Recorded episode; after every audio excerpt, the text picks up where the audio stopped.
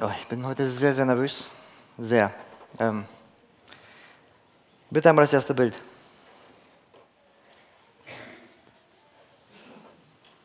Techniker und Prediger sind gute Freunde, habe ich gehört. Das wurde in der Konferenz gesagt. Das soll auch so bleiben. Ich hoffe, ihr kennt es. Dieser Mann, ich weiß nicht, ob er euch was sagt, das ist John, John Coulter, heißt er. Er erlangte Bekanntheit für einen Wettlauf, an dem er teilgenommen hatte. Er rannte wie kein Mann in der Menschheitsgeschichte vor ihm rannte. Der Haken an der Sache war, er hat nicht freiwillig daran teilgenommen. John und sein Partner waren Teil einer Expedition im 19. Jahrhundert mit dem Ziel, die Vereinigten Staaten zu erkunden und zu erforschen. Die Expedition, die in einem Kanu gestartet war, wurde schlagartig unterbrochen, als die beiden auf Blackfoot-Indianer gestoßen waren. Diese zwangen, am Ufer anzulegen und auszusteigen. Sein Partner kam auf die glorreiche Idee und meinte, er könnte vielleicht doch ins Kanu springen und schnell wegrudern. Doch als er das tat, durchsiebten ihn die Pfeile der Indianer und der Leichnam trieb im Kanu einfach den Fluss entlang. Doch John Coulter ist da geblieben. Daraufhin umstellten ihn die Indianer, zogen ihn nackt aus und banden ihn fest. Und diskutierten miteinander, was machen wir mit diesem Mann? Und es kamen viele Vorschläge. Wir häuten ihn bei lebendigem Leib. Wir peitschen ihn zu Tode. Wir verbrennen ihn bei lebendigem Leib. Aber einer von denen hat eine bessere Idee. Er kam zu ihm und sagte, kannst du so schnell laufen wie ein junges Reh? John antwortete, nein, ich bin langsam wie eine Schildkröte. Das war natürlich ein Bluff, denn er, denn er war ein bemerkenswert schneller Läufer. Der Köder wurde geschluckt, man hat ihm einen Vorsprung von 300 Metern gegeben und der splitterfasernackte Coulter haute ab wie ein Blitz. Mit einem Ziel vor Augen, die Handelsstation am Big Horn zu erreichen. Er rannte 251 Kilometer Tag und Nacht durch feindliches Gebiet. Und er erreichte sein Ziel. Das aber nackt, halb erfroren, ausgehungert und blutend an Füßen und blutend aus Mund und Nase, wurde er zur lebenden Legende in den Vereinigten Staaten. Er erreichte sein Ziel nicht, weil er 50, 60, 90 oder 95 Prozent gegeben hat, sondern weil er 100 Prozent gegeben hat. Mit dem Einziel vor Augen, zu überleben, wieder nach Hause zu kommen. Steve Ferrer schreibt in seinem Buch Zielstrebig mit Gott ans Ziel, von wo ich die Geschichte auch her habe, dass das Leben als Christ nicht einem kurzen Sprint gleicht, sondern einem 251 Kilometer Marathonlauf, der uns alles als Christen abverlangt. Und wir uns mit 95 Prozent, sondern nur mit 100 Prozent Hingabe in der Nachfolge zufrieden geben dürfen. Denn unser Lauf als Christ geht durch feindliches Gebiet, auch wenn wir das nicht wahrnehmen wollen. Und da können wir uns mit 95 Prozent Hingabe, 95 Prozent Nachfolge nicht zufrieden geben. Wie passt das oder wie passt diese Geschichte zu Daniels Leben? Wie kann ich mit einem Wort diesen für mich geistlichen Titan, diesen Glaubenshelden beschreiben? Seine Taten, seinen Glauben. Die einen würden sagen treu, ich würde sagen Hingabe. Hundertprozentige, vollkommene, kompromisslose, Hingabe den lebendigen Gott Israels gegenüber. Daniels Leben war kein kurzer Sprint. Es war ein 251 Kilometer Lauf durch feindliches Gebiet. Er war in dieser Welt, aber er war nicht von dieser Welt. Er war ein Jude in Babylon. Und das zeigt er damit, dass er in jungen Jahren, und ich muss jetzt alles zusammenfassen, weil es die letzte Predigt ist von Daniel, in jungen Jahren, nachdem er nach Babylon unfreiwillig deportiert wurde, eine Entscheidung, trag, eine Entscheidung traf. Und diese Entscheidung musste er wahrscheinlich, nicht wahrscheinlich, musste er jeden Tag aufs Neue treffen, sich in seinem Herzen nicht zu versündigen. Mehr als alles andere behüte dein Herz. Er hat nichts zurückgehalten, sondern hat Gott in alle Bereiche seines Lebens Raum gegeben. Und das, wo er mit angefangen hat, war in seinem Herzen. Damit beginnt hundertprozentige Hingabe. Gott sein Herz zu 100% zu geben. Kapitel 1. Hundertprozentige Hingabe half ihm, die nationale Krise zu meistern und Gott in dieser feindlichen Welt zu verherrlichen. Kapitel 2. Und dieses, diese äh, Hingabe folgte dazu, dass Gott geehrt wurde. Hundertprozentige Hingabe zeigt sich auch im Leben seiner drei Freunde.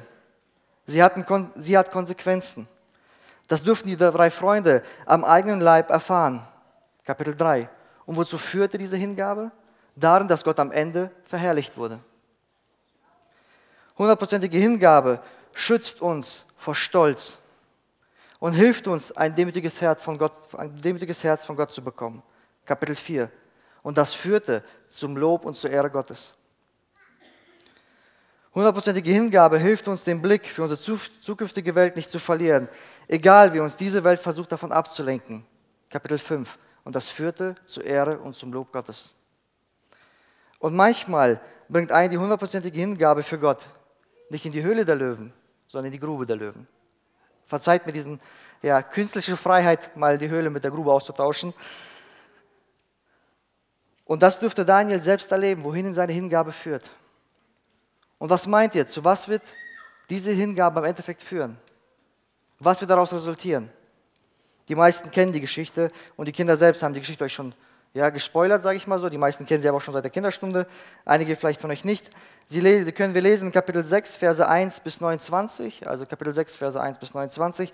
Ich werde nicht alles lesen, ich werde wie immer einzelne Passagen selber lesen, lesen lassen, damit ihr vielleicht auch schafft, länger dran zu bleiben. Was ist passiert in Kapitel 6? Es hat sich so einiges getan in Babylon, es hat sich alles verändert, sogar der Herrscher hat sich geändert. Nur eine Konstante ist in ganzen, dieser ganzen Veränderung geblieben und das ist Daniel. Er ist in diesem Abschnitt ca. 80 Jahre alt und er hat sie alle überlebt. Er hat die Herrscher alle überlebt. Er hat Nebukadnezar, den großen Herrscher, überlebt. Er hat Belsazar überlebt. Und jetzt hat er Darius vor sich.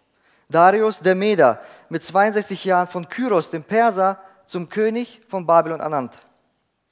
Es war ein riesiges Reich unter neuer Verwaltung. Das musste jetzt vernünftig regiert werden.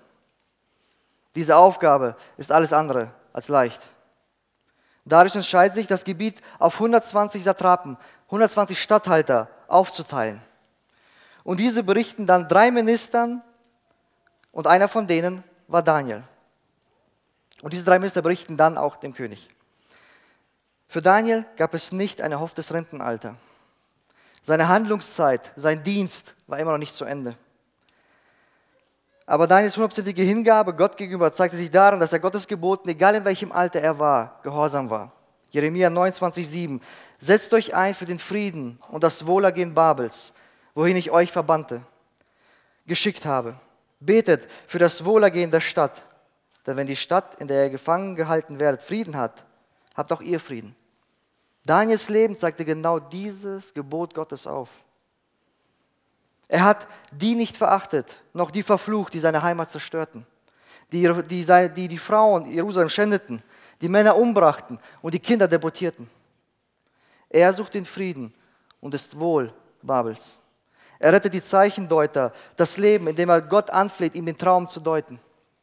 Er steht dem großen Nebukadnezar bei, wo Gott ihn Gras fressen lässt, damit er erkennt, was ein stolzes Herz mit einem Menschen macht. Er ist treu in all seinem Tun, in seiner Arbeit, seinem Arbeitgeber, sage ich mal so, gegenüber. Und Daniel erfährt Segen. Das prädestiniert ihn, hebt ihn hervor aus der Menge. So, dass er von den drei Ministern Daniel als den besten Kandidaten für diesen neuen Posten ansieht. Daniel soll sogar über die Minister gestellt werden. Das macht ihn nach dem König zum mächtigsten Mann in Babylon. Mit 80 Jahren am Höhepunkt seiner Karriere. Höher geht es nicht mehr. Aber nicht alle sind glücklich über diese Entscheidung. Die anderen stellen sich die Frage, warum hat er gerade sich für diesen Daniel, für diesen Judäer entschieden? Wir werden dem König beweisen, dass es ein Fehler war, diesen zu vertrauen und einen so Posten zu geben. Wir bringen die Wahrheit ans Licht über Daniel. Vers 5a. Da suchten die anderen königlichen Bevollmächtigten, und Statthalter einen Grund zur Anklage gegen Daniel bezüglich seiner Amtsführung. Sie wollen ihn mit Dreck bewerfen. seine schmutzige Wäsche öffentlich waschen. Sie drehen jeden Stein um, um etwas Negatives über Daniels Taten, über Daniels Arbeit zu finden. Aber was haben sie erhofft zu finden? Was man oft in solchen Positionen bei Männern gefunden hat. Korruption, Bestechlichkeit, alles so zu drehen in deinem Job, dass du als Minister am Ende immer der Gewinner bist und die Armen unterdrückst. Aber nachdem sie das Leben Daniels, sein, sein, seine Art zu arbeiten, seine Taten, seine Werke auf den Kopf gestellt haben, kommen sie einstimmig zu einem Ergebnis. Vers 5b. Aber Daniel führte sein Amt so zuverlässig und gewissenhaft aus, dass sie ihm nicht den geringsten Fehler nachweisen konnten. Sie fanden einfach keinen Grund zur Anklage oder Beschwerde. Und vielleicht ist es genau das, was diesen Männern Angst macht. Mit einem Daniel kannst du so etwas nicht mehr machen. Keine Korruption mehr, keine Bestechlichkeit mehr, keine Unterdrückung der Armen mehr. Er, der Rechtschaffende, wird das alles nicht mehr zulassen, nicht mehr unterstützen. Er ist nicht korrumpierbar. Da sprachen sie, Vers 6a, da sprachen jene Männer, wir werden gegen diesen Daniel keinen Anklagegrund finden. Daniel ist ein integrer Mann, weil er die Entscheidung getroffen hat, sein Herz zu behüten, sich Gott und seinen Geboten hundertprozentig hinzugeben, wirkt sich das auf seine Arbeit aus, wirkt sich auf sein ganzes Leben, auf all seine Bereiche aus. Er ist vertrauenswürdig, nicht bestechlich, in seinen Entscheidungen nicht korrumpierbar, über jeden Zweifel erhaben, treu seinem König, weil er aber in allererster Linie seinem Gott hingebungsvoll treu ist. Und wie ich schon sagte, und das wirkt sich auf sein gesamtes Leben aus und auch auf seine Arbeit. Welchen Anklagepunkt würden die Menschen in meinem Leben finden? Wenn ich es jetzt nur auf den Job nehmen würde, wir verbringen die Hälfte unserer Zeit auf der Arbeit. Wahrscheinlich das größte Feld, wo wir die Hingabe und dann die Nachfolge zeigen. Und das muss nicht oft durch Taten passieren. Es passiert einfach so, wie wir unsere Arbeit machen. Würde man sofort sagen, er ist treu, zuverlässig, ehrlich, freundlich, liebevoll, auch in brenzligen Situationen. Begegnet er einem mit Liebe. Müssten Sie lange suchen, um etwas bei mir zu finden? Oder würden Sie innerhalb von Sekunden eine Antwort geben? Faul, arrogant, unfreundlich, jähzornig, oberflächlich. Vielleicht aber auch in unserem privaten Alltag, nicht nur im Beruf. Wie lange müssten Menschen suchen, bis sie unsere schmutzige Wäsche finden würden. Würde es reichen, wenn du dein Smartphone offenlegen würdest und man nur den Verlauf der letzten zwei Wochen einmal durchschauen dürfte? Würde es reichen, um deine Ehe ins Wanken zu bringen? Würde es reichen, meinen Dienst in der Gemeinde zu schädigen oder sogar vielleicht zu zerstören, wo ich eingestehen müsste, ich habe ein Problem, ich, muss, ich kann diesen Dienst nicht mehr ausüben? Würde es reichen, um deine Beziehung und Freundschaft zu zerstören, wenn man deinen Chatverlauf durchlesen würde, weil dann würde diese gute Freundin oder dieser gute Freund sehen, wie du wirklich über ihn denkst. In deines Leben fanden sie keinen Anklagepunkt. Sie fanden nur einen, mit dem sie ihn anklagen konnten. Vers 6b. Da sprachen jene Männer, wir werden gegen diesen Daniel keinen Anklagegrund finden, es sei denn im Gesetz seines Gottes oder im Glauben seines Gottes. Und da würde man sagen, echt jetzt? Der Glaube, die bedingungslose Treue, hingebungsvolle Liebe seinem Gott gegenüber, das ist jetzt die Anklage, die ihr vorbringen wollt? Das ist der Anklagepunkt der Welt, der Anklagepunkt Babylons gegen den vielgeliebten, wie er in Kapitel 10 von dem Engel genannt wird, Gottes. Es ist genau diese vollkommene Hingabe, die den Menschen fein um ihn herum deutlich aufgefallen war. Das war der einzige Anklagepunkt Jesu. Dass er Gottes über alles geliebter, schuldloser, gerechter Sohn war. Er sich dem Willen seines Vaters gegenüber hundertprozentig hingegeben hat. Das war der einzige Anklagepunkt gegen die Apostel. Diese hundertprozentige Hingabe seinem gerechten Sohn gegenüber, von dem sie gepredigt haben und den Menschen und den Menschen, die ihnen feindlich gesonnen waren, in Liebe begegnet sind und nicht mit Verachtung. Wo sie sagen konnten, vergib ihnen, denn sie wissen nicht, was sie tun, bei Stephanus. Das ist der Anklagepunkt, den Christus von uns fordert. Markus Kapitel 8, Verse 34. Da rief Jesus die Volksmenge samt seinen Jüngern zu sich und sagte, wenn jemand mein Jünger sein will, muss er sich selbst verleugnen, sein Kreuz auf sich nehmen und mir nachfolgen. Das ist der einzige Anklagepunkt, den Babylon gegen uns Kinder Gottes aufbringen darf. Wo man sagen kann, dieser gibt sich nicht 80, 90 oder 95 Prozent hin. Dieser hat sich dem Leben der Nachfolge Jesu 100 Prozent gegeben. Und wir sehen das in seinem Leben. Und deswegen klagen wir ihn an. Jesus sagt, verleugne dich selbst, nicht stückweise, nicht ein Teil davon, sondern verleugne dein ganzes Ich. Nimm das Kreuz auf dich, nicht ein Teil, nicht ein Stück, nicht ein Splitter, nimm das ganze Kreuz auf dich. Aber ich sehe, dass ich es persönlich in meinem Leben nicht auf die Reihe bekomme, weil diese Hingabe Jesu meiner sündigen Natur widerspricht. Ich möchte gerne etwas lesen aus, aus dem Buch von Paul Tripp. Er hat ein sehr gutes Andachtsbuch, was ich jedem empfehlen kann zu kaufen. Jeden Morgen neue Gnade. Und ich finde, er beschreibt es da sehr gut. Die Sünde veranlasst mich, Gottes Existenz und seinen rechtmäßigen Anspruch auf alle Bereiche meines Lebens zu ignorieren. Weil Gott in meinem Leben nicht an seinem rechtmäßigen Platz ist. Das heißt, im Mittelpunkt des Ganzen stelle ich mich dann an diese Stelle. Mein Leben dreht sich nur um mich. Dabei reichen die Grenzen meiner Besorgnis kaum über das hinaus, was mich betrifft. Ich reduziere meinen Fokus auf den kleinsten Bereich meiner Wünsche, Bedürfnisse und Gefühle. Auf eine Weise, die mein Leben wirklich prägt, dreht sich bei mir alles um mich selbst. Meine Herzenswünsche werden von meiner Bequemlichkeit, meinem Vergnügen, meinem Erfolg verschlungen. Ich will das, was ich will. Und wenn ich das bekomme, was ich will, bin ich glücklich. Hundertprozentige Hingabe in der Nachfolge bedeutet, nicht mehr mein eigenes Ich als den Maßstab zu haben. Nicht mehr, was ich will, was sich gut für mich anfühlt, was bequem für mich ist. Ich stelle mich einer höheren Instanz unter mit meinem ganzen Leben, und das ist Jesus Christus, zur Verfügung mit Wort und Tat. Ich halte nichts zurück. Ich behüte mein ganzes Herz. Nicht 95 Prozent, sondern 100 Prozent gebe ich ihm hin.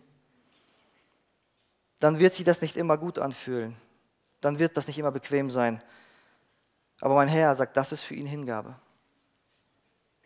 Es ist eine Entscheidung, die jeder von uns in diesem Raum, der hier sitzt, ein Kind Gottes ist, jeden Tag aufs Neue, wenn er aufsteht und treffen muss.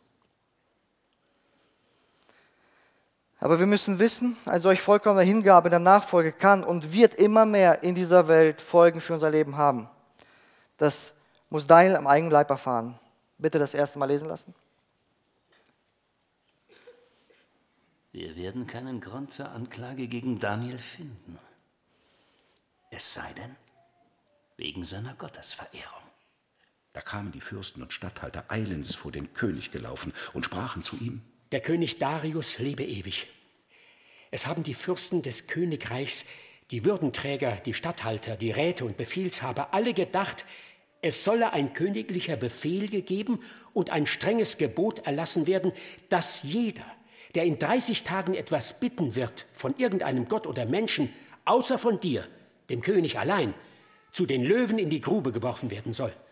Darum, o oh König, wollest du ein solches Gebot ausgehen lassen und ein Schreiben aufsetzen, das nicht wieder geändert werden darf, nach dem Gesetz der Meder und Perser, das unaufhebbar ist. Danke. Wie von der Tarantel gestochen, laufen diese Verschwörer los, um ihren Feind aus dem Weg zu räumen. Und das mit einer ganz leichten Taktik. Sprich einfach den Stolz eines Mannes an. Du, großer König, nur dich soll man bitten. Und schon haben sie ihn Haken. Er ist für mich wie so ein Kätzchen, was so den Ball so versucht zu fangen. Und so verhält sich dieser König hier. Warum holt er nicht Daniel mit dazu? Warum wird das übers Knie gebrochen? Wieso holt er nicht diesen Daniel, von dem er sagt, in ihm ist ein vortrefflicher Geist, ein scharfer Verstand? Nein, dieser König war nicht wie Daniel. Und vielleicht wusste er genauso wie sein Statthalter, dass Daniel ihn genau auf sein stolzes Herz hinweisen würde und auf die Unsinnigkeit dieses Gesetzes. Diese Entscheidung trifft der König alleine, als Mann, als großer König Darius. Und er unterschreibt das Edikt, das Gesetz. Ein Trost für uns. Gesetze, die jeder Logik widersprechen, sind keine Erfindung der Neuzeit. Das heißt, Menschen haben tausende von Jahren schon sowas durchlebt und auch Christen durchlebt. Gesetze, die eine Wirtschaftsmacht in kürzester Zeit herunterwirtschaften können. Vielleicht aus dem Stolz heraus, dass ich setze meins durch, egal welche Folgen es hat. Dem eigenen Ego schmeicheln, dass ich es war, der es durchgebracht hat. Die eine ideologische Sicht unterstützen, egal welche Konsequenzen und Verluste es für dieses Land bedeuten. Gesetze, die dem Evangelium schaden und eingrenzen, werden durch den Bundestag durchgepeitscht. Vielleicht hätten wir als Christen mehr Einfluss nehmen können auf unsere Politik. Wir haben uns lang genug gelabt in diesem Land und haben vieles vielleicht auch für selbstverständlich und auch gute Politiker für selbstverständlich erachtet. Anstatt uns nur aufzuregen, dass jetzt nur gottlose Politiker an der Macht sitzt, hätten wir wie Daniel im Gebet mehr für das Wohl und des Friedens des Landes auch in guten Zeiten beten sollen. Dass mehr Gesetze umgesetzt werden, die das Evangelium unterstützen, fördern. Vielleicht können wir das daraus lernen. Und zweitens, wenn wir doch in der Hingabe nachlassen und unserem Herz Raum geben für unser eigenes Ich, für unseren Stolz, für unser Ego, kann es dazu führen, dass wir wie der König dumme, folgenschwere Entscheidungen treffen, die uns, die uns und anderen Schaden zufügen. Aus dem Grund warnt die Bibel uns so eindringlich vor einem stolzen Herz, welches Leid es mit sich bringt. Vielleicht können wir das aus dem König ein bisschen für uns lernen. Wie ist die Reaktion Daniels auf das Gesetz? Als nun Daniel erfuhr, dass das Etikett unterschrieben war, oder Edikt unterschrieben war, ging er hinauf in sein Haus, wo er in sein Obergemach offene Fenster nach Jerusalem hin hatte. Und er fiel dreimal am Tag auf die Knie nieder und betete und dankte vor seinem Gott, ganz wie er es zuvor immer getan hatte. Drei Punkte, die mir in diesem Vers wichtig geworden sind und die ich, die ich euch gerne weitergeben würde, ist Daniels Kompromisslosigkeit. Es könnten ja tausend Fragen in einem solchen Moment einem durch den Kopf schießen als Christ. Wenn wir jetzt in der Situation wären. Ja? Ja, mach dich nicht lächerlich. Es sind doch nur 30 Tage, was soll schon da passieren? Was verändert sich da in diesem Leben gerade für dich? Nichts. Es schadet dir nicht und Gott wird mal 30 Tage ohne dich auskommen. Halte dich nicht für so wichtig vielleicht, ne, dass er mal 30 Tage ohne dein Gebet nicht auskommt. Entspann und genieße die 30 Tage. Du hast dir nach all den Jahren der Hingabe für Gott auch mal eine 30-tägige Pause verdient. Nach dem Ganzen kannst du doppelt so viel beten als Ausgleich. Und das ist die Betonung. Daniel wusste von dem Gesetz. Aber es gab kein Zögern, kein Abwägen, keine Ausreden, keine Kompromisse. Für Daniel war sofort klar, es wäre wieder natürlich seine Natur, seine Beziehung zu Gott, wenn er jetzt aufhören würde zu beten.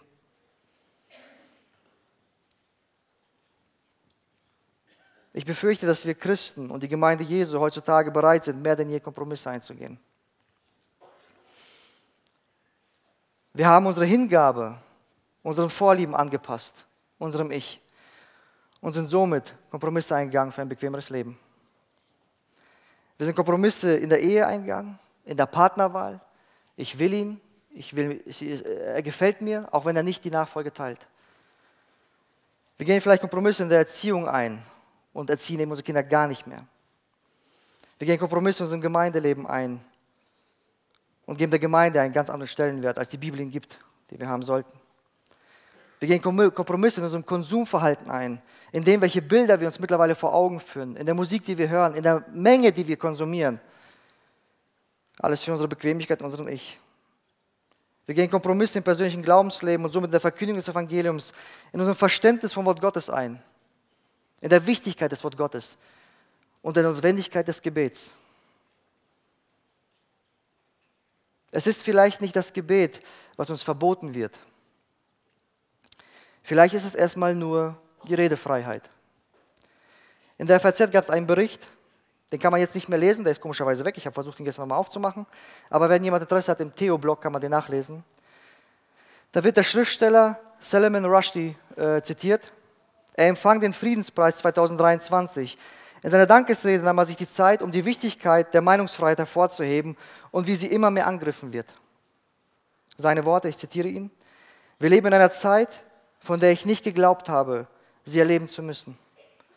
Eine Zeit, in der die Freiheit, insbesondere die Meinungsfreiheit, ohne die es die Welt der Bücher nicht gäbe, auf allen Seiten von reaktionären, autoritären, populistischen, demagonischen, narzisstischen Stimmen angegriffen wird. Ich weiß nicht, ob er Christ ist. Ich denke mal, er spricht für die allgemeine Meinungsfreiheit. Und doch hat es er recht, was uns auch Christen betrifft. Dass ich hier predigen darf. Dass ich hier frei reden darf. Dass du frei, ohne Angst, das Evangelium verkündigen kannst auf der Arbeit. in aller Klarheit und aller Wahrheit erzählen darfst, ist ein von Gott gegebenes Recht. Ein von Gott, ein von Gott gegebenes Gnadenrecht, was wir noch haben. Aber das wird immer mehr beschnitten. Fragen der Heilsfrage. Kannst du noch in unserer multikulturellen Gesellschaft sagen, dass allein Jesu Blut mich von aller Schuld befreit und er, und er der einzige Weg zu Gott ist und durch niemand anderen sonst? Wäre dann nicht die Antwort dieser Welt, ist das nicht eine zu subjektive Sichtweise auf die Gottesfrage, auf die Erlösungsfrage? Gibt es nicht mehrere Wege?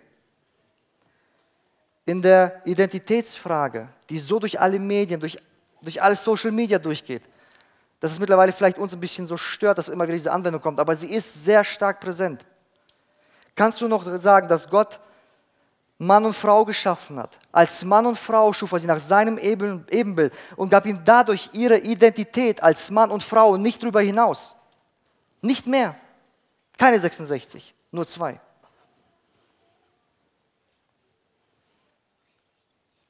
Die Antwort wäre vielleicht, beschränkst du nicht den Individualismus eines jeden Menschen? In der Ehefrage kannst du noch sagen, dass Gott den Bund zwischen Mann und Frau als heilig ansieht und was Gott zusammengeführt hat, soll der Mensch nicht scheiden. Das ist ein Gemeindethema mittlerweile. Durch viele Gemeinden geht es durch. Antwort, beschneidest du nicht die Freiheit, seinen echten Seelenverwandten zu finden und aus Fehlern zu lernen und neu zu beginnen? In der Lebensfrage, wo Millionen ungeborene Babys im Mutterleib in Stücke gerissen werden. Kannst du da sagen, dass Gott der Schöpfer jeden Menschen im Mutterleib geformt hat und ihn gewollt hat?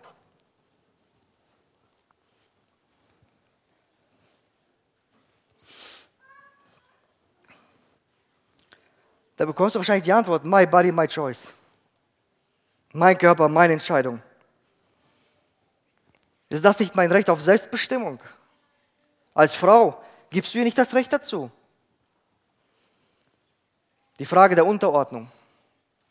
Kannst du noch sagen, dass die Frau sich nach biblischem Verständnis und der schöpferischen Ordnung Gottes dem Mann unterordnen soll? Kannst du das als Frau sagen? Weißt du, wie du heutzutage als Antwort, was du für eine Antwort bekommst als Frau? Dann bist du weiblich toxisch. Weil du dich dem Druck des männlichen Patriarchats beugst, bist du eine solche Frau. Als Mann bist du noch viel schlimmer dran. Dann bist du toxisch männlich. Und ich bin aus allen Latschen gefallen, wo ich gesehen habe, dass die AOK sogar Tipps dafür gibt, dass toxische Männlichkeit krank macht. Sie definieren toxische Männlichkeit so. Unter dem Begriff, das könnt ihr auf der AOK-Seite nämlich lesen, ähm, toxische Männlichkeit versteht man vereinfacht gesagt das Festhalten an traditionellen männlich Denk- und Verhaltensweisen, mit denen Männer und männliche gelesene Personen, was auch immer das bedeuten mag, sich selbst und andere Menschen schaden können. Das Ausüben dieser Denk- und Verhaltensweisen ist meist der Sozialisation geschuldet. Durch das Aufrechterhalten veralteter Rollenbilder ist der Begriff Männlichkeit nach wie vor mit bestimmten Eigenschaften verknüpft und macht krank. Mich machen solche Aussagen teilweise krank. Dass die Männlichkeit, wie Gott sie gedacht hat, im Wort sich gedacht, nach biblischem Verständnis komplett zerstört wird und als Krankheit angesehen wird, die bekämpft werden muss, die du therapieren musst. Stehst du als Mann, als Frau zu dieser Meinung, zu dieser Wahrheit und sagst kompromisslos, ja, ich stehe dazu. Ich unterordne mich meinem Mann und erklärst, was Unterordnung wirklich nach biblischem Maßstab bedeutet. Aber es bleibt die Unterordnung, egal wie du es drehst und wendest. Muss ich wirklich zu allen Themen als Christ eine Meinung haben? Ja, das musst du. Du musst die biblischen Wahrheiten kennen. Du musst die biblische Wahrheit aussprechen können. Ich muss sie aussprechen können. Ich muss sie wissen. Muss man sich wegen dem Evangelium mehr, mehr Ärger als nötig einheimsen? Ja, wenn es nach der biblischen Wahl geht, ja. Wenn es um das Evangelium geht, in all seiner Form, dann ja. Wären wir bereit, Kompromisse einzugehen für ein bequemeres Leben? Daniel war nicht bereit dazu. Was ist die Quelle Daniels für diese hundertprozentige, kompromisslose Hingabe Gott gegenüber? Der zweite Punkt, seine Blickrichtung. Er ging in das obere Stockwerk. Die Fenster, die in Richtung Jerusalem zeigten, standen immer offen. Den Blick zu seiner geliebten, aber zerstörten Heimat Zion, sein geistliches Zuhause, Da, wo das Zentrum der Anbetung Gottes war, wo der einst lebendige Gott wohnte, wo er Wohnung fand, dahin hat er geblickt. Hat er nie, trotz der ganzen Macht und des ganzen Reichtums, der ganzen Möglichkeiten, die ihm Babylon geboten hat, nie vergessen, nie aus den Augen verloren. Manchmal, wenn es uns an Hingabe mangelt oder sie schrumpft, liegt es vielleicht in unserer Blickrichtung. Wir schauen nur auf das, was Babylon, was uns die Welt hier bietet. Hilft es nicht da, unseren Blick nicht durch ein spezielles Fenster, was wir jetzt bei uns ins Haus reinschlagen, sondern vor dem geistigen Auge nach oben zu richten.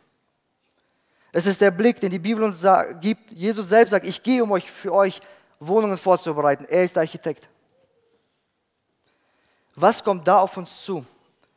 Und Johannes, und ich entschuldige, dass ich hier so sage, ist auch nicht respektlos gemeint, er bricht sich in der Offenbarung ein ab, um mit irgendwelchen Worten und Materialien es zu beschreiben, was uns da erwartet, um uns Mut zu machen, dass es sich lohnt, auf diese himmlische Heimat ausgerichtet zu sein.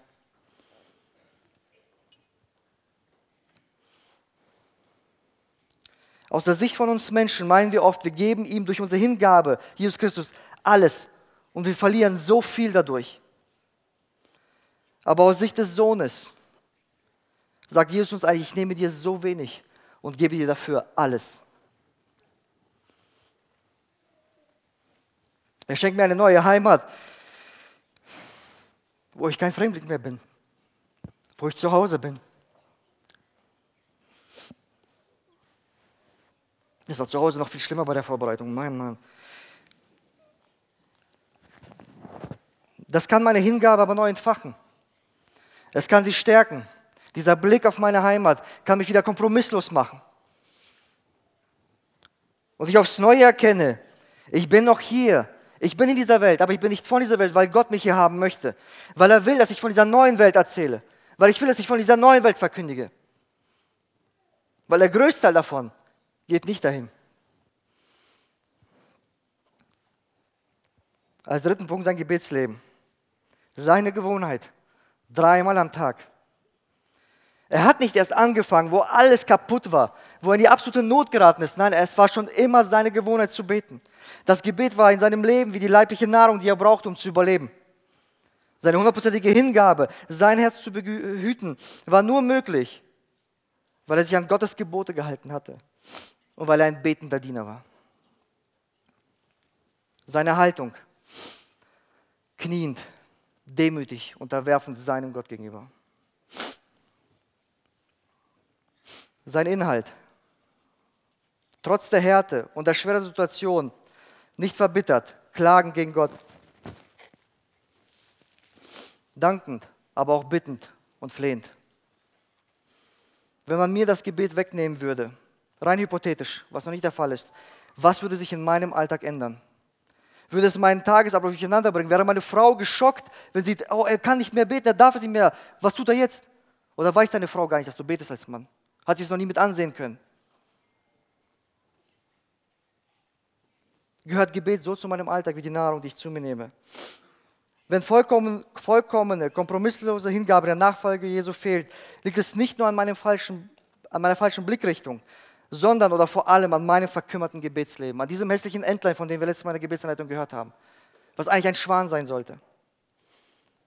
Wie sollen wir in dieser Welt bestehen, die uns so bombardiert, die uns so einnehmen will, wenn wir nicht beten. Für unsere Gemeinde, für unsere Ehen, für unsere Kinder, für die, die Nachfolger, für die Nachfolge, für einen selbst, für diese Welt hat sie es doch so nötig wie nie, dass wir für sie beten diesem ganzen Terror. Dreimal zu beten ist kein Gesetz. Ich möchte hier nicht irgendwelche Formen, wie dass wir wieder annehmen, dass wir knien. Das Herz muss dazu bereit sein und der Wille muss dazu da sein. Aber es ist doch ein gutes Vorbild. Versuchen wir es vielleicht mit zwei oder einmal am Tag dass wir mit Gott in Kontakt treten und reden mit ihm. Es gibt nicht die vorgeschriebene Haltung. Und doch merkt man, wenn es einem Menschen ernst wird, wenn die Not groß ist, wenn man keinen Ausweg mehr hat, dann gehen wir doch meistens auf die Knie. Dann holen wir die Hände aus der Hosentasche raus. Dann hören wir auf mit den Floskeln und sagen das, was wir wirklich meistens in unserem Herzen vorgeht und was wir wirklich von ihm brauchen. Und dass wir in Not sind. Und wir uns mit vollster Demut ihm unterwerfen. Hat diese Welt in diesem Terror nicht manchmal kniende Gebete verdient? Aber wie ich schon sagte, das Herz muss dazu bereit sein. Und zu wissen, dass Gott vor allem in diesen so bedrückten Zeiten mir beisteht, sollte mich doch zum Danken motivieren und nicht zur Verzweiflung bringen. Daniels vollkommene, kompromisslose Hingabe war nur durch, das, nur durch die Gebote Gottes, die er einhielt, und durch das Gebet möglich. Nur wenn wir den richtigen Blickwinkel haben und gegründet und gefestigt sind im Wort und das Gebet Nahrung unseres Alltags ist, dann ist hundertprozentige, kompromisslose Hingabe in der Nachfolge Jesu in dieser Welt möglich. Aber es ist genau diese Hingabe, diese Gottesbeziehung, dieses Gebet, die ihm Kraft gibt, das durchzustehen, was auf ihn zukommt. Das ihn vollkommene Hingabe in die Grube der Löwen gebracht hat oder bringen wird. Und in Vers 12 bis 14 sehen wir, wie diese Ereignisse überschlagen. Daniel wurde von seinen Gegnern auf frischer Tat ertappt. Aber er war gar nicht erwischt. Er hat ja nicht mal was gemacht, was er merkt, dass er falsch gemacht hat. Aber sie haben ihn erwischt. Sie verlieren keine Zeit und rennen zum König und erinnern ihn an sein Gesetz, was du doch gesagt hast, sprich es aus, dass nochmal alles hören. Welches Gesetz haben wir verabschiedet? Und der König wiederholt es. Und wo er das getan hat, bitte einmal lesen lassen, den zweiten Abschnitt. Das ist wahr. Und das Gesetz der Meder und Perser kann niemand aufheben. Sie antworteten und sprachen vor dem König. Daniel, einer der Gefangenen aus Juda, der achtet weder dich noch dein Gebot, das du erlassen hast. Denn er betet dreimal am Tage. Als der König das hörte, wurde er sehr betrübt und war darauf bedacht, Daniel die Freiheit zu erhalten und mühte sich, bis die Sonne unterging, ihn zu erretten. Es war wie ein Schlag in die Magengrube des Königs, die Erkenntnis, was habe ich getan? Es war mein Stolz und meine Arroganz, die Daniel, diesen hingebungsvollen Diener, dahin gebracht hatte. Die Folgen seiner Entscheidung sind nicht umzukehren. Er, der große König von Babylon, ist nicht in der Lage, einen Mann zu retten aus der Löwengrube. Er ist machtlos. Und der Lynchmob lässt nicht lange auf sich warten. Sie fordern, er muss sterben. Und dies erfolgt in Vers 16 bis 18. Daniel wird geholt und in die Löwen, Löwen, Löwengrube geworfen. Aber der König sagt ihm, bevor er ihn in das Loch wirft, in Vers 17, dein Gott, dem du un, ohne Unterlass dienst, rette dich. Die Grube wird verschlossen. Ein Siegel kommt drauf, dass es keiner offensichtlich öffnen darf und kann, um Daniel zu befreien oder die Arbeit der Löwen zu übernehmen. Eins von beidem. Und da würde man sagen, das also hat ihm seine vollkommene Hingabe gegen Gott gegenübergebracht. In absoluter Finsternis, menschlich allein, nur ein gewaltiges Knurren aus vielen verschiedenen Ecken zu hören. Ist das wirklich die Endstation? Wie sehen unsere Löwengruben aus? Noch nicht so dramatisch, wie es Daniel oder die Christen Nordkorea oder Nordafghanistan oder in vielen anderen Ländern, wie wir nächste Woche von Open Doors hören werden. Davon sind wir jetzt noch zur Zeit meilenweit entfernt.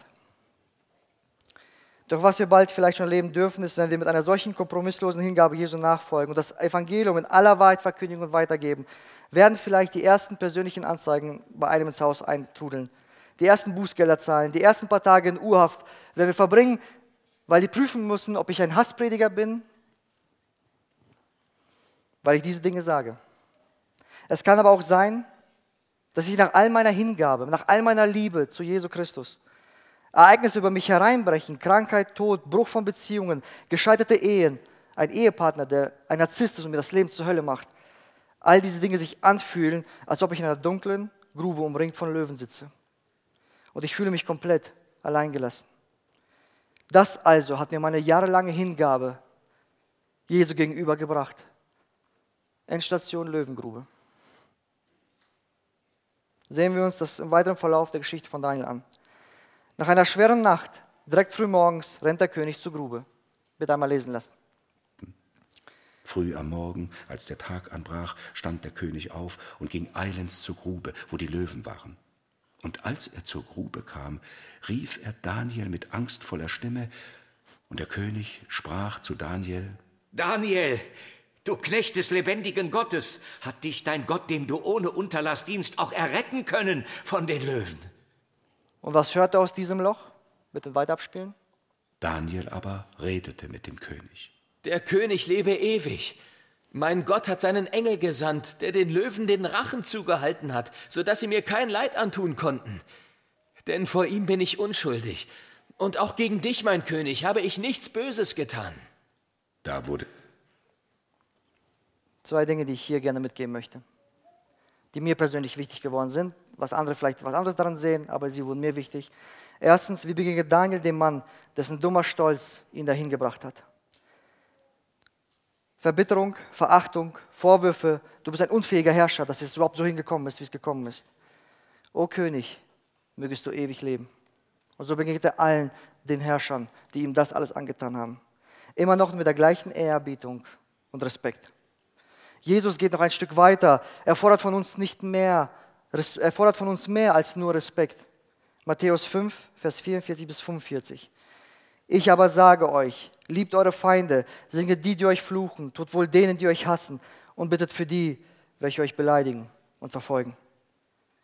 Vollkommene Hingabe bewirkt in meinem Leben als Christ, durch den Heiligen Geist gewirkt, dass ich meine Feinde lieben kann.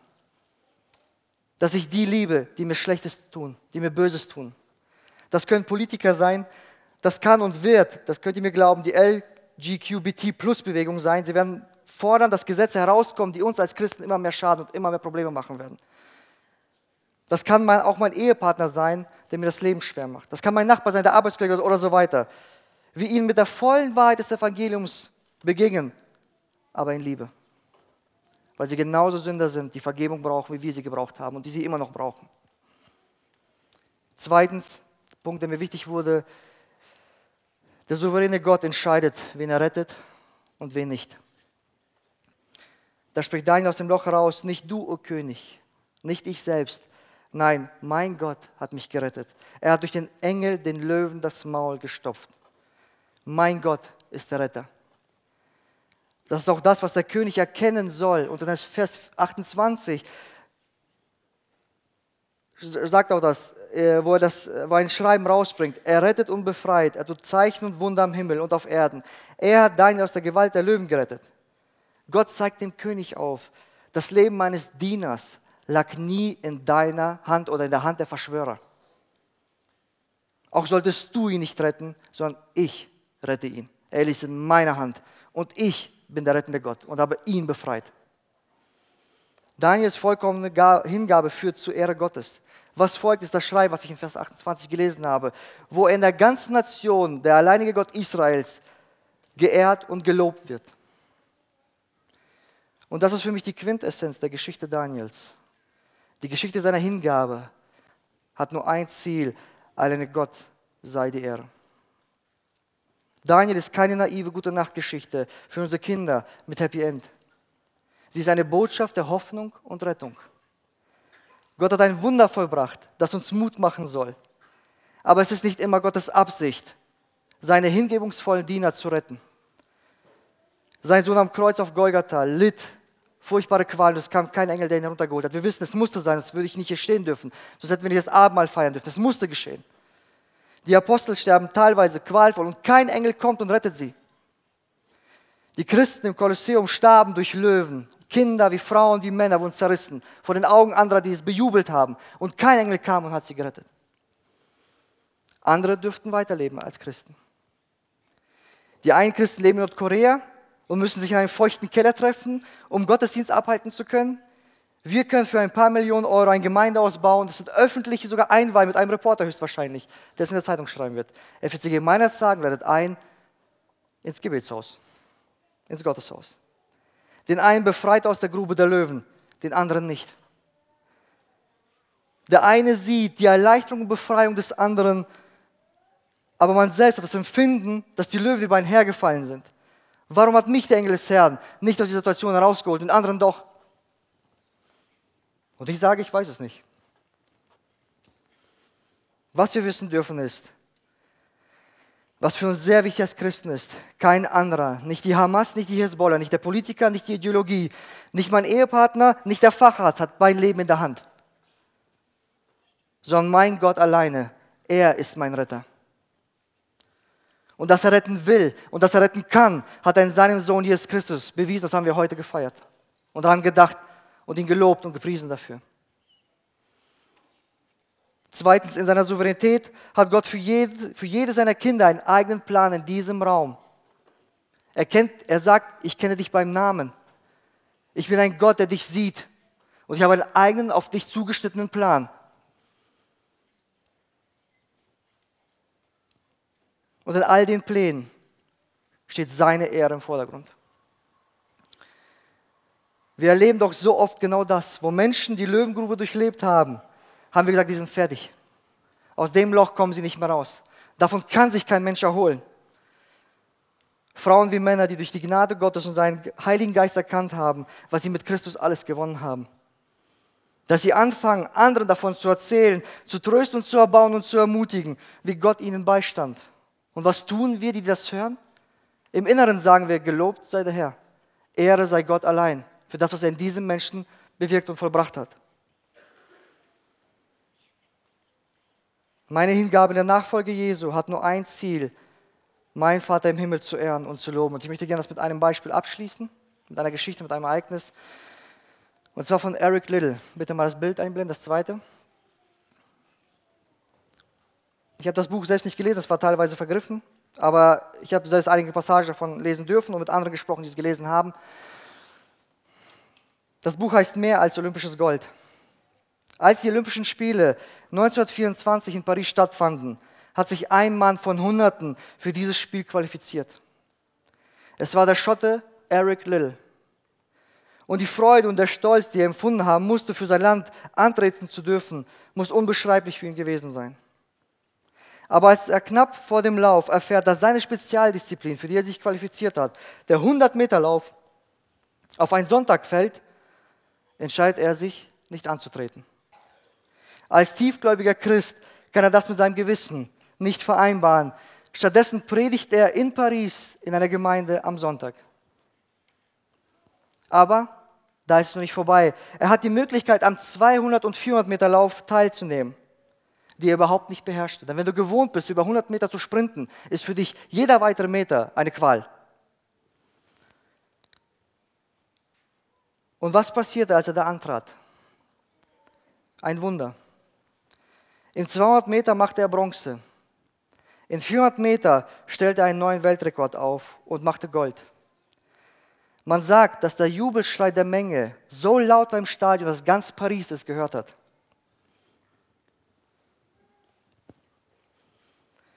Jetzt stärkt, die, jetzt stärkt sein unglaublicher Sieg, sein Glauben an Gottes Verheißung. Die mich ehren, werde ich ehren. Nach diesem Erfolg wurde er der fliegende Pastor genannt. Aber auch da hört die Geschichte nicht auf. Jahre später ging er als Missionar nach China und geriet, in den Krieg zwischen Japan und China. Und wo die Lage so gefährlich wurde, dass die britische Regierung ihre Bürger gewarnt hat, verlasst das Land ging er mit seiner Frau und seinen Kindern, ließ seine Frau und Kinder einsteigen und ließ sie nach England zurückfahren. Er aber blieb dort, in diesem Land.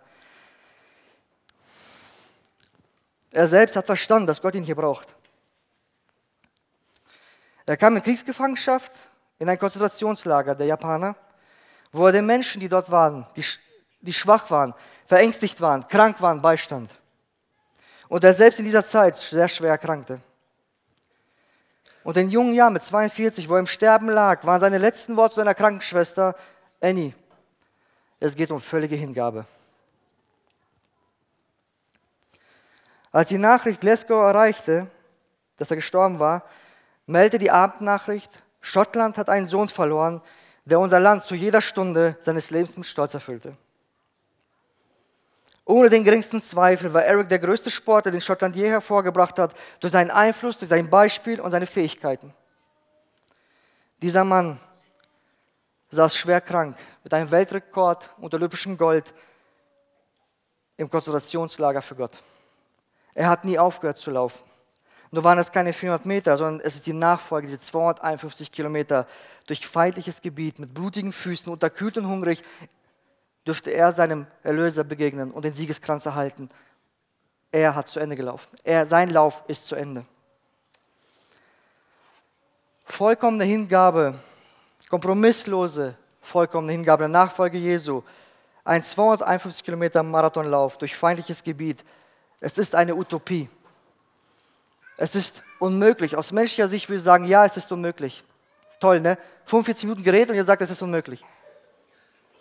Aber aus Gottes Sicht ist es möglich.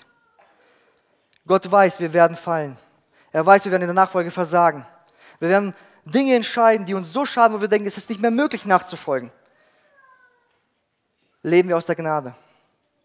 Weil Gott genau weiß, dass wir, Gnade, dass wir die Gnade brauchen als seine Schöpfung. Eine gnadenabhängige Schöpfung sind wir. Deswegen weiß ich nicht, warum so oft dieser Vers mittlerweile von hier vorne gelesen wird. Ich weiß nicht, ob der Geist, der Heilige Geist uns treibt dazu, denn ich will genauso 1. Johannes 1,9 lesen. Wenn wir unsere Sünden bekennen, so ist er treu und gerecht, dass er uns die Sünden vergibt und uns reinigt von aller Ungerechtigkeit. Und das ist, das ist wichtig zu wissen. Es gibt keine Ungerechtigkeit, keine Fehlentscheidung, keine Fehlentscheidung in der Hingabe, die nicht vergeben werden kann und die das Blut Jesu nicht zudecken kann. Sie deckt alles zu und sie vergibt alles, wenn wir Buße tun und erkannt haben, dass wir gescheitert sind. Das wusste ein Eric Little und das wusste ein Apostel Paulus und ich möchte gerne mit diesem Vers abschließen. Philippa 4, Vers 13. Ich vermag alles durch den, der mich stark macht, Christus. Das alles zur Ehre und zum Lob Gottes. Amen.